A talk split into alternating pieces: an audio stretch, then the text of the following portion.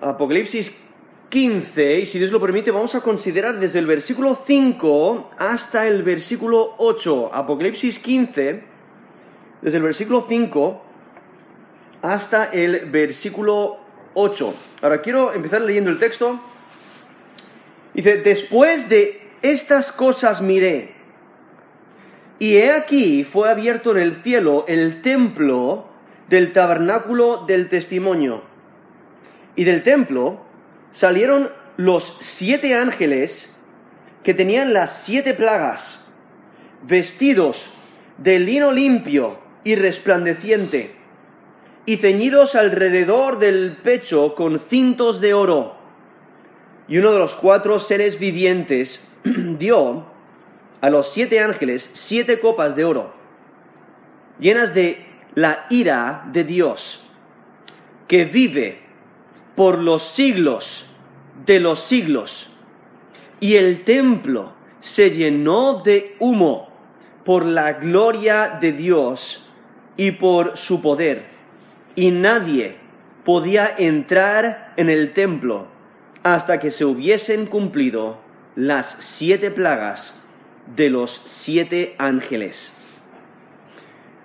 He leído Apocalipsis 15 desde el versículo 5 hasta el versículo 8 y esta es la, la, última escena antes de que llegan estas últimas siete plagas que vienen eh, de la mano de Dios para castigar a la impiedad. Lo que nos resalta aquí el, el libro de Apocalipsis es que la maldad no se va a salir con la suya el, impío o el rebelde, el malo, piensa que, que puede escapar, ¿no? Piensa que puede robar en la oscuridad cuando nadie está mirando y que nadie le va a pillar. Piensan que pueden oprimir quizás a sus trabajadores y, pagarles menos de lo que merecen o, dañarles de alguna manera y, que nadie les, les va a eh, juzgar. Muchos intentan distorsionar la verdad, aún en los juicios. Hay tanta maldad que nos rodea en este mundo y sería fácil desesperarse. Sería fácil tirar la toalla y decir, bueno, si la maldad persiste, pues mejor, mejor ser parte de ello a que se aprovechen de mí, ¿no? Sería muy fácil eh, mirarlo de una manera incorrecta. Pero aquí en Apocalipsis resalta vez tras vez que el mal va a ser juzgado. El, que es rebelde contra Dios no se va a salir con la suya, sino que viene el día de juicio. Y aquí en Apocalipsis estamos llegando justo al, al final, en la culminación de la ira de Dios derramada sobre los rebeldes. Y ya ha habido varias plagas, ya ha habido eh, varias eh, varias eh, revelaciones que el, apóstol Juan ha recibido comunicando la importancia de, de que el hombre debe de arrepentirse de su maldad. Dios ha sido muy paciente queriendo que todos se arrepientan y que le busquen y que le sirvan. Hoy en día las personas temen un montón de cosas, pero lo que Jesús exhorta a temer es aquel, nos dice en Mateo 10, 28, dice, a aquel que puede destruir el alma y el cuerpo en el infierno. Eso es Mateo 10, 28.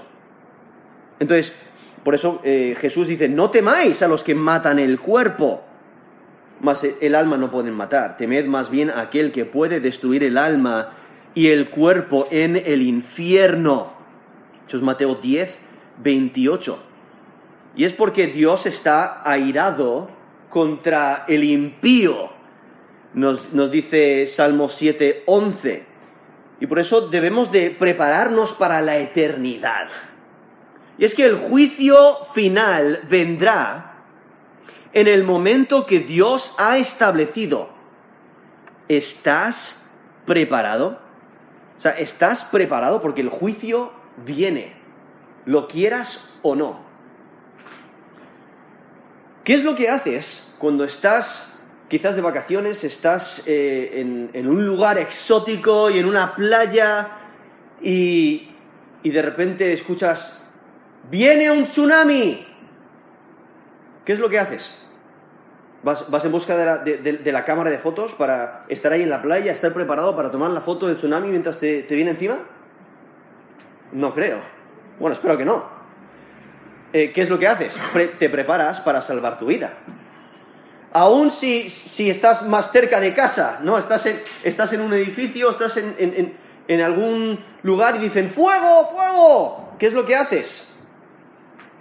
Eh, ¿Te quedas en tu lugar haciendo lo que estabas haciendo o sales del edificio corriendo? ¿no? Es- eh, el, el punto de, de esas ilustraciones es que nos demos cuenta de la insensatez de no prepararnos para el día de juicio. El, saber que viene, el saber que hay peligro, el saber que tenemos que hacer algo, o sea, que tenemos que, que buscar a Dios, buscar eh, al Salvador, saber que viene el día de juicio y no hacer nada. ¿no? Es, insensatez. Y aquí, en Apocalipsis 15, eh, realmente es un interludio que nos está preparando para el derrama- derramamiento eh, final de la ira de Dios. Aquí que vemos en las copas en capítulo 16 y aún cuando eh, por fin lanza a, a- todos, a- a todos los rebeldes, a todos los malévolos, a todos los que no confían en Jesús como Señor y Salvador, les lanzan el lago de fuego para ser castigados por toda la eternidad. Y Dios ha demostrado su gran paciencia. Nos dice 2 de Pedro eh, 3.9 que es paciente, Dios es paciente no queriendo que ninguno perezca, sino que todos procedan al arrepentimiento. Eso es 2 de Pedro 3.9. O sea, Dios ha sido muy paciente y aún aquí llegando al, al fin, aquí que nos está hablando el, libro de Apocalipsis, de estos eventos que aún están en el futuro, nos está preparando y nos está alertando de que viene el juicio. ¿Pero estás preparado? ¿Estás preparado para que venga el juicio? Aquí vemos a, en el texto que estamos considerando aquí en Apocalipsis 15, del 5 al 8, a siete ángeles, ¿no? Son los personajes principales en esta visión. Y esta visión nos prepara para el derramamiento de estas últimas siete plagas. Y vemos como Dios equipa a estos ángeles y les da la autoridad para los juicios, para eh, derramarlos. Y lo, vemos, les vemos derramándolos ahí en capítulo 16 de Apocalipsis. Y por ello aquí vemos eh, esta, esta visión, nos dice el versículo 5, después de estas cosas miré, ¿no? está viendo está- en en esta visión, dice, y aquí fue abierto en el cielo el templo del tabernáculo del testimonio. Entonces tenemos que entender varios conceptos aquí, especialmente si, no, tienes un gran trasfondo en el Antiguo Testamento. Aquí menciona el templo del tabernáculo del testimonio. Ahora, en este contexto, eh, aquí vemos el templo del tabernáculo. Entonces, eh, ese término templo se está refiriendo al lugar santo que está dentro del tabernáculo.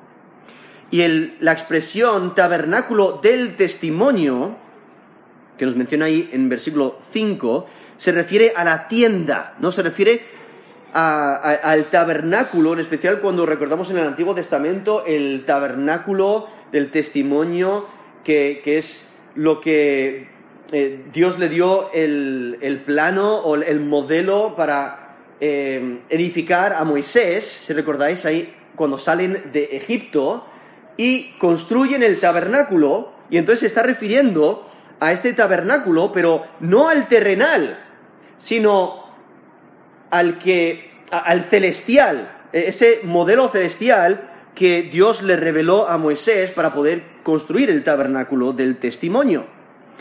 Ahora, la razón por la que se le llama tabernáculo del testimonio es porque tenemos dentro, de, dentro del tabernáculo es, eh, se encontraba el arca del testimonio en el Antiguo Testamento, como por ejemplo en Éxodo 25, 22, se le llama el arca del testimonio, porque era el, testimonio de la ley de Dios, porque dentro del arca estaban eh, las tablas, las, las dos tablas del testimonio, que incluían la ley de Dios, los diez mandamientos.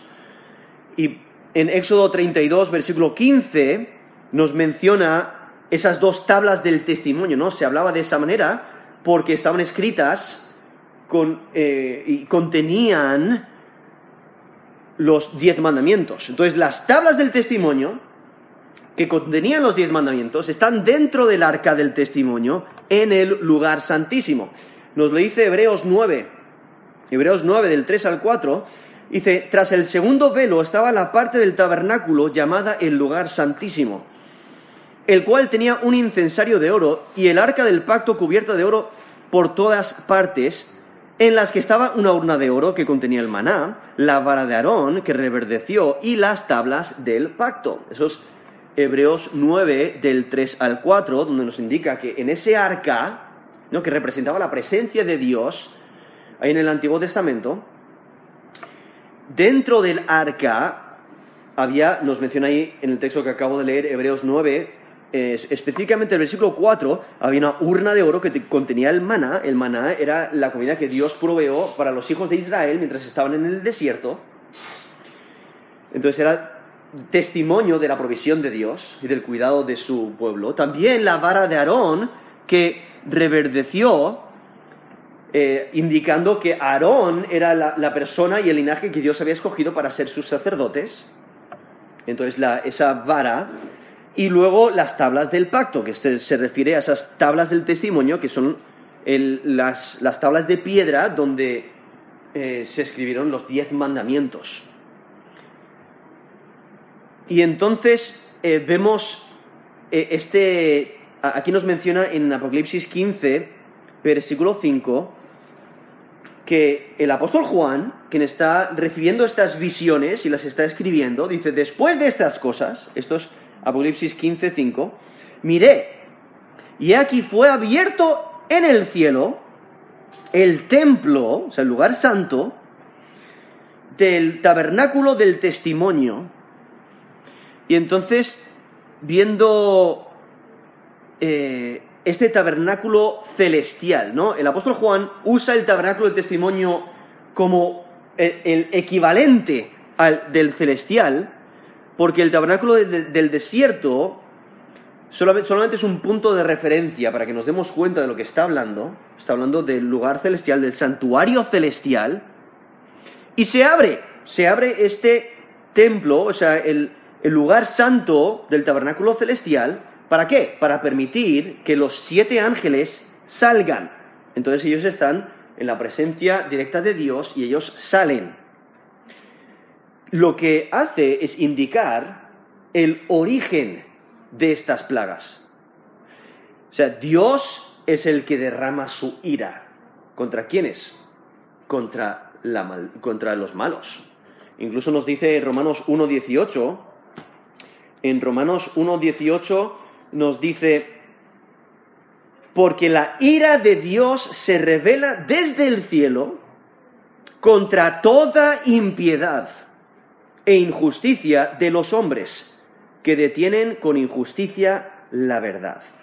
¿No? Dios está airado contra el impío y él derrama su ira contra la maldad. Eso era Romanos 1.18. Y aquí vemos el origen, volviendo aquí a Apocalipsis 15.5, el origen de estas plagas viene de Dios, o sea, es Dios. Y Dios demuestra que está preparado para castigar a los rebeldes. Ha sido muy paciente, pero ya es tarde, ¿no? Ya, ya llega un tiempo cuando ya no hay posibilidad de arrepentimiento, ya no hay posibilidad de recibir perdón. Y el énfasis está en la presencia de Dios, quien, quien manda estas plagas sobre los rebeldes demuestra que Dios está en contra del pecado. Y Dios ha sido muy paciente, pero aún así los rebeldes persisten en, en, menospreciar los mandamientos de Dios. Porque si volvemos atrás, eh, al capítulo 9, Apocalipsis 9, versículo 20, justamente después de eh, unas de las plagas que, recibe la tierra, nos dice versículo 20, y los hombres que no fueron muertos con estas plagas, esto es Apocalipsis 9, 20, ni aún así se arrepintieron de las obras de sus manos, ni dejaron de adorar a los demonios y a las imágenes de oro, de plata, de bronce, de piedra y de madera, a las cuales no pueden ver, ni oír, ni andar. Y no se arrepintieron de sus homicidios, ni de sus hechicerías, ni de su fornicación, ni de sus hurtos. Ahí vemos e, esa constante rebeldía. No quieren obedecer, no quieren someterse al plan de Dios, no quieren aceptar los mandamientos de Dios, sino que los rechazan. Aunque Dios ha sido muy paciente y constantemente les anuncia de antemano, por medio de sus profetas, por medio de, predicadores, de que viene el día de juicio, muchos no quieren recibirlo y se van a perder. Pero vemos cómo Dios hace todo lo que puede hacer para, que nos arrepintamos, para que le busquemos. Y entonces, aquí en versículo 6, dice, y del templo salieron los siete ángeles que tenían las siete plagas, vestidos de lino limpio y resplandeciente, y ceñidos alrededor del pecho con cintos de oro Ahora aquí vemos que salen, ¿no? Eh, el versículo anterior nos dice que, que el, el lugar santo, ¿no? El templo en el cielo fue abierto y en versículo 6 nos dice que salieron, del templo salieron los siete ángeles. Y estos siete ángeles que no han salido anteriormente en Apocalipsis, aquí salen con estas últimas plagas, estas últimas siete plagas que es la culminación de la ira de Dios. Y aunque eh, si notáis el versículo 7 nos menciona que reciben las copas, aquí nos menciona el versículo 6 que tenían las siete plagas, pero expresa la gloria celestial en la vestimenta de los ángeles, porque aquí expresa de cómo van vestidos. Dice, vestidos de lino limpio y resplandeciente y ceñidos alrededor del pecho con cintos de oro. Y la descripción de, su vestimenta es similar a la que encontramos en la descripción de la vestimenta de, Cristo en el capítulo 1, Apocalipsis 1, versículo 13, donde nos dice, y en medio de los siete candeleros, a uno semejante al Hijo del Hombre, vestido de una ropa que llegaba hasta los pies y ceñido por el pecho con un cinto de oro. Pero aquí vemos eh, esta vestimenta que resalta su, su dignidad, resalta su autoridad. Ellos sirven al Señor de señores, al Rey de reyes. Y ellos vienen encomendados, son emisarios de Dios. Y por ello su vestimenta es apropiada a su misión. Y, y están vestidos apropiadamente, reflejando pureza, santidad como representantes de Dios y muestra su posición honorable y sagrada. Muestra su acción recta. Están haciendo lo recto al traer estos juicios, al recibir estos juicios y derramarlos sobre los rebeldes. Y en versículo 7 dice, y uno de los cuatro seres vivientes vio a los siete ángeles perdón, dio, dio a los siete ángeles siete copas de oro llenas de la ira de Dios que vive por los siglos de los siglos.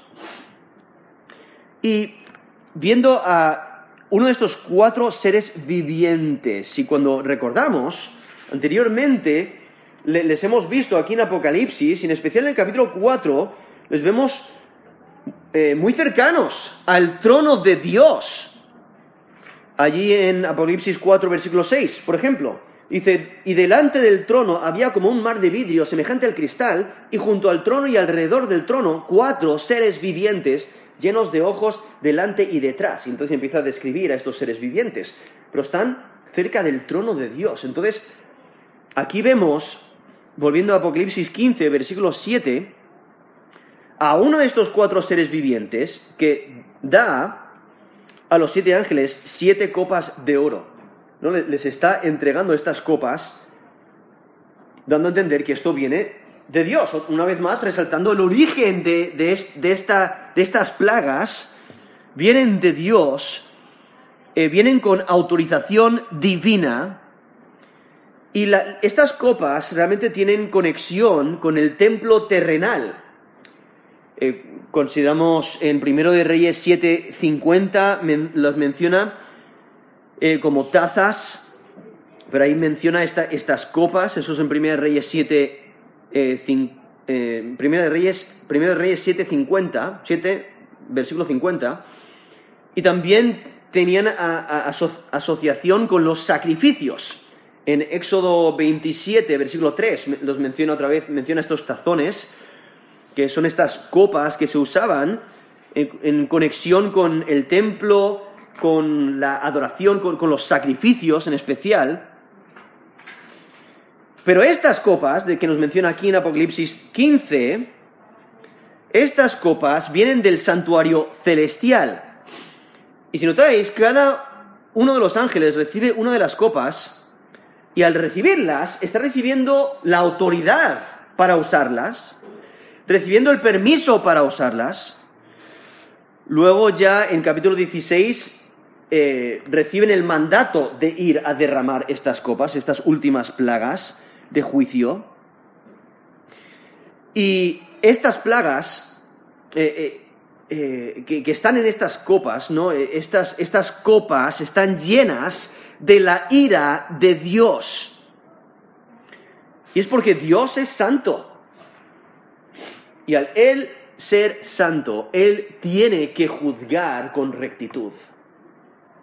Él no puede dejar que la maldad se salga con la suya sino que Él tiene que castigar a la maldad. Porque un juez en un tribunal, si Él deja escapar al malvado, ¿es justo? No. Tiene que castigar la maldad. Y entonces Dios, al ser juez justo, tiene que castigar a la maldad. Él es santo y puro y entonces no puede eh, dejar pasar la maldad para siempre. ¿no? Él es paciente, deseando que todos se arrepientan, pero viene el día. Viene el día de juicio. Ahora, es interesante porque hay unas copas anteriores, unas copas de oro, que aparecen aquí en Apocalipsis, en otro contexto, en capítulo 5, versículo 8, y tienen conexión con la oración. Nos dice en Apocalipsis 5, 8, cuando hubo tomado el libro, los cuatro seres vivientes y los veinticuatro ancianos se postraron delante del Cordero. Todos tenían arpas y copas de oro llenas de incienso, que son las oraciones de los santos. Entonces tienen conexión con la oración. Y aparenta aquí que eh, el, apóstol Juan está haciendo una conexión entre la, oración, y especial, si recordáis, eh, vemos a los mártires que han, muerto por su fe, orando a Dios que Dios haga justicia. Y eso es lo que está haciendo.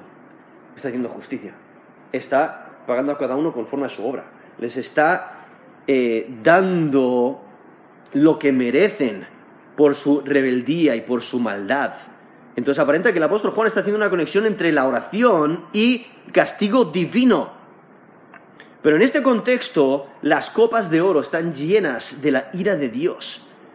Si Dios ha refrenado su ira santa contra el pecado durante un tiempo, pero ahora, ¿no? En, aquí el capítulo 15 nos está diciendo que ahora es el tiempo. Ahora está el punto de derramar su ira, porque están llenas, y están llenas las copas están llenas de la ira de Dios y están llenas indicando la magnitud del juicio divino y al mismo tiempo su efecto desastroso. Y es que el juicio divino es final. Dios no tiene que eh, castigar después de esto. Esto es, eh, eh, es lo completa. Dios ha estado mostrando mucha paciencia y aún en sus juicios anteriores siempre ha dado oportunidad para arrepentimiento. Pero en cuanto se derraman estas últimas siete plagas, ya no hay más tiempo para arrepentimiento.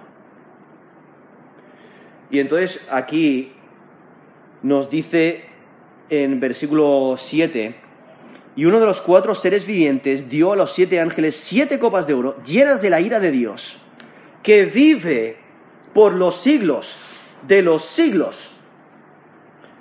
Y aquí está resaltando con, esa, con esa frase, que vive por los siglos de los siglos. Está resaltando aquí la, la, la soberanía de Dios, que Él vive y es capaz de ejecutar castigo sobre todos sus adversarios, Dios vive para siempre y por ello su ira contra la maldad no cesa. Dios es recto y justo al juzgar la maldad. Y realmente es, un contraste de que Dios vive, es un contraste con todos los ídolos, los ídolos de las naciones. Nos lo menciona en Salmo 115, del 3 al 7, dice, nuestro Dios está en los cielos. Todo lo que quiso, ha hecho. O sea, Él es el creador, Él es el que vive, el creador, el que ha hecho absolutamente todo. Pero en versículo 4, esto es Salmo 115, versículo 4, dice, los ídolos de ellos son plata y oro obra de manos de hombres. Tienen boca, mas no hablan. Tienen ojos, mas no ven. Orejas tienen, mas no oyen. Tienen narices, mas no huelen. Manos tienen, mas no palpan. Tienen pies, mas no andan. No hablan con su garganta. Entonces está resaltando que esos, los dioses de las naciones no tienen vida. E, e, esa, esa idolatría es vana y aún está contrastando con esa imagen de la bestia que, vimos ahí en capítulo 13. En Apocalipsis 13, versículo 15, donde le, tienen que dar aliento, y se le permitió dar aliento, nos dice Apocalipsis 13, 15, se le permitió infundir aliento, o sea, la segunda bestia le infunde aliento a la imagen de la bestia para que la imagen hablase e hiciese matar a todo el que no la adorase, pero no tiene vida en sí mismo, le tienen que infundir aliento. Pero el Dios verdadero está vivo. Y Él es capaz de ejecutar juicio, de castigar a la maldad. Y Él vence a todos sus adversarios. Él es soberano. Y es algo que el, el rey Nabucodonosor de Babilonia tuvo que darse cuenta. Eh, que nos lo enumera ahí Daniel capítulo 4, cuando eh, después de que se dio cuenta eh, en capítulo 4 del 3 al, perdón, 34 al 35, Daniel capítulo 4, del versículo 34 al 35 dice, Mas al fin del tiempo yo, Nabucodonosor, alcé mis ojos al cielo, mi razón me fue devuelta y bendije al Altísimo, y alabé y glorifiqué al que vive para siempre cuyo dominio es sempiterno, su reino por todas las edades, y todos los habitantes de la tierra son considerados como nada. Él hace según su voluntad en el ejército del cielo. Y en los habitantes de la tierra, y no hay quien detenga su mano y le diga, ¿qué haces? Eso es Daniel 4, del 34 al 35. Y es que Dios vive por los siglos de los siglos. Y por ello Él eh, derrama su ira contra los malvados. No pueden escapar porque él, él no deja de ser y su ira contra la maldad no deja de ser. Entonces por ello el castigo es eterno. Y aquí en Apocalipsis 15, versículo 8, Dice, y el templo se llenó de humo por la gloria de Dios y por su poder, y nadie podrá entrar en el templo hasta que se hubiesen cumplido las siete plagas de los siete ángeles. Otra vez, subraya que las plagas vienen de Dios, pero aquí vemos como Dios manifiesta su gloria, manifiesta su poder, manifiesta su santidad. Porque estos ángeles salen del santuario y el santuario se llenó del humo de la gloria y del poder de Dios. Y lo que indica es la presencia de Dios en todo su poder, en toda su gloria, para llevar a cabo su juicio contra la maldad. Ahora, si recordáis, en el Antiguo Testamento, eh, Dios también llenó el tabernáculo, nos dice Éxodo 40 del 34 al 35, y también llenó el templo. Ahí en segunda de, eh, de Crónicas 5, versículo 14, donde, donde, vemos que la gloria de Jehová llenó el, el tabernáculo o llenó la casa de Dios, el, templo. Y es que en el Antiguo Testamento Dios revelaba su presencia con una nube o, o con humo, como vemos en, en, el monte Sinaí. En Éxodo 19, 18 nos dice, todo el monte Sinaí humeaba porque Jehová había descendido sobre él en fuego. Y el humo subía como el humo de un horno, y todo el monte se estremecía en gran manera. Esto es Éxodo 19, versículo 18. Y es que la nube envuelve, envuelve todo con su resplandor y señala la presencia de Dios. Lo que hace es atestiguar que Dios es el único soberano, es el único todopoderoso. Él es justo y Él es digno de gloria. Y si notáis aquí en Apocalipsis 15, 8, nos dice, a la mitad del versículo, y nadie podía entrar en el templo. O sea, no pueden entrar en el santuario hasta que se completan los, hasta que se completen los últimos juicios. Está resaltando la santidad inigualable de Dios. Porque si notáis, ni siquiera los ángeles pueden entrar. Los hombres no pueden entrar, los ángeles no pueden entrar porque Dios es separado de, toda su creación, de todas las criaturas. Él es santo. Indica que los que persisten en pecar y menosprecian la soberanía y la santidad de Dios van a recibir juicio inminente. Porque ahí mismo nos dice, nadie podrá, podía entrar en el templo hasta que se hubiesen cumplido las siete plagas de los siete ángeles. Entonces, durante ese tiempo de las siete plagas, nadie va a tener acceso a Dios. Dios está presente y Él está actuando contra la maldad, porque está anunciando el fin. Este es el juicio final. Aquí vienen las últimas plagas de la tribulación. Y lo que nos está resaltando es que va a haber un día cuando va a ser demasiado tarde para arrepentirse. Yo enseño eh, inglés a niños pequeños. Y enseñando a niños es, es muy importante que ellos sepan cuáles son las reglas de clase. Porque ellos son fácilmente se desvían de las reglas de clase.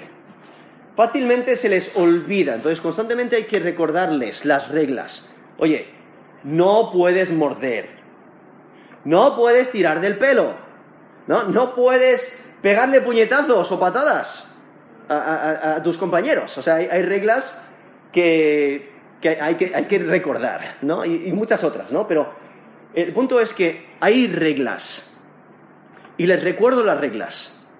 Y aún durante clase les doy advertencias cuando algunos se van desviando de, de las reglas pero si persisten en su rebeldía, llega un momento cuando ya es demasiado tarde para eh, arreglar sus acciones. Ya es demasiado tarde para, eh, para no evitar el castigo. ¿No? Sí, he sido muy paciente, le he recordado, oye, eh, ¿estás hablando cuando, cuando no deberías? O ¿Estás de pie cuando deberías estar sentado? No, le voy recordando. Pero llega un momento cuando es ya, ya te has pasado,